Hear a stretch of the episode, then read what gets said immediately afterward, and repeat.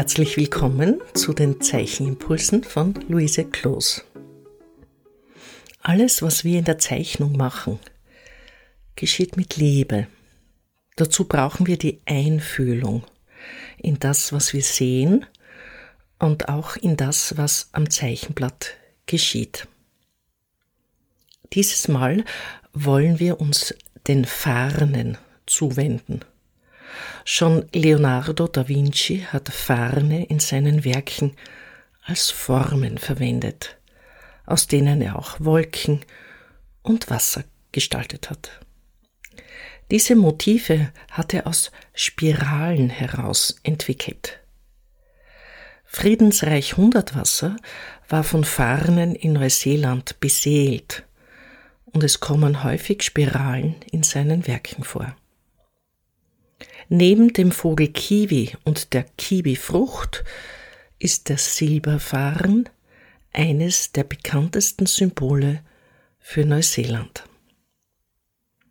Die Farne haben große Bedeutung in der Mythologie und im Volksglauben. Es sind geheimnisvolle Pflanzen, die im Zusammenhang mit Elfen stehen. So heißt es, dass der Farn zu den Elfen führt. Lange Zeit konnte man sich die Vermehrung des Farns nicht erklären. Die Vermehrung durch Sporen war unbekannt. Bis zur Entschlüsselung dieses Rätsels hieß es, dass Farn genau um Mitternacht, in der längsten Nacht des Jahres, der Johannisnacht, blüht. Nur in dieser Nacht sollte er eine goldene Blüte mit einem Samenkorn tragen, das verschwindet, sobald es zu Boden fällt. Diesem sogenannten Wünschelsamen wurden gar wundersame Eigenschaften zugeschrieben. So sollte er unter anderem bei der Suche nach verborgenen Schätzen helfen, die Kraft von 40 Männern schenken und den Träger sogar unsichtbar machen. Allerdings musste man aufpassen, dass man den magischen Moment nicht verpasst und einen Teller unter den Samen legen, um ihn sicher aufzufangen. Dabei durfte die Pflanze aber nicht geschüttelt werden, und man musste warten, bis der Samen von alleine fiel.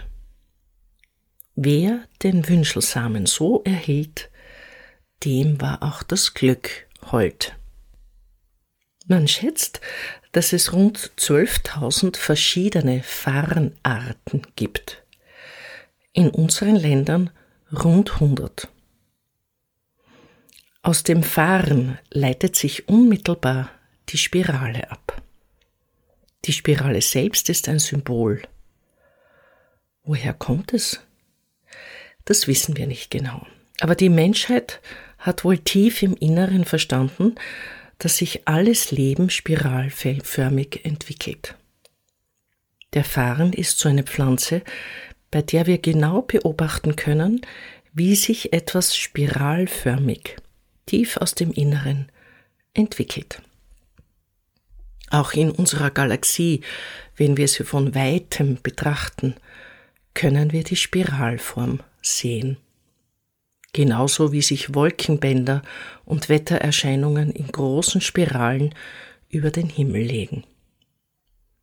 Es gibt in der Natur viele Erscheinungen in Spiralformen, ob das ein Schneckenhaus ist oder das Innere einer Sonnenblume. Wir können sehr viele Spiralen in der Natur beobachten. In der Kunst kommen diese Spiralen seit langem vor. Schon in der Ur- und Frühgeschichte kann man die Spirale auf Tongefäßen erkennen. Man rätselt, was sie damals bedeutet haben könnte. Ob sie ein Symbol für die Sonne gewesen ist oder für das Leben ich glaube eine Mischung. Sie steht für das Leben und ohne Sonnenlicht gibt es kein Leben. Für diesen Impuls konzentrieren wir uns auf Farne.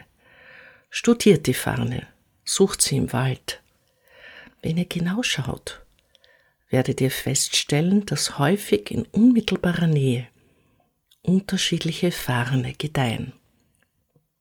Studiert die Unterschiede genau.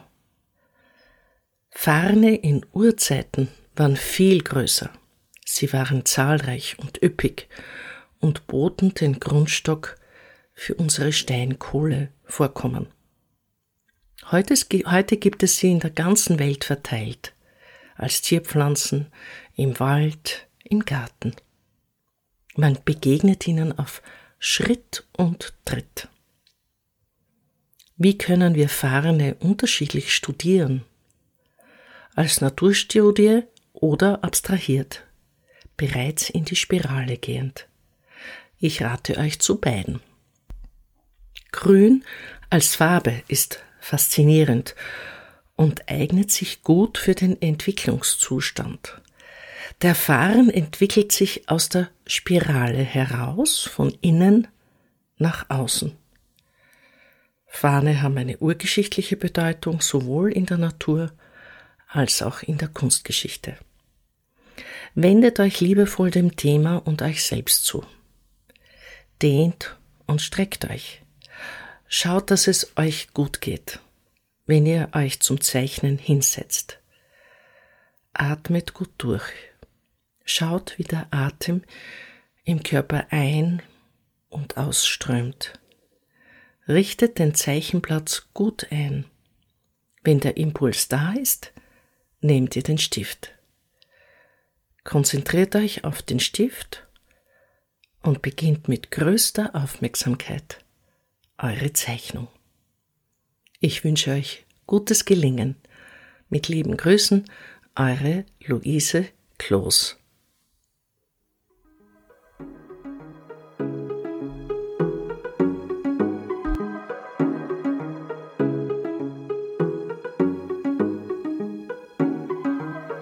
Dieser Podcast wird im Rahmen von Kunst und Kultur im digitalen Raum vom österreichischen Bundesministerium für Kunst und Kultur und dem Land Steiermark Kultur finanziert.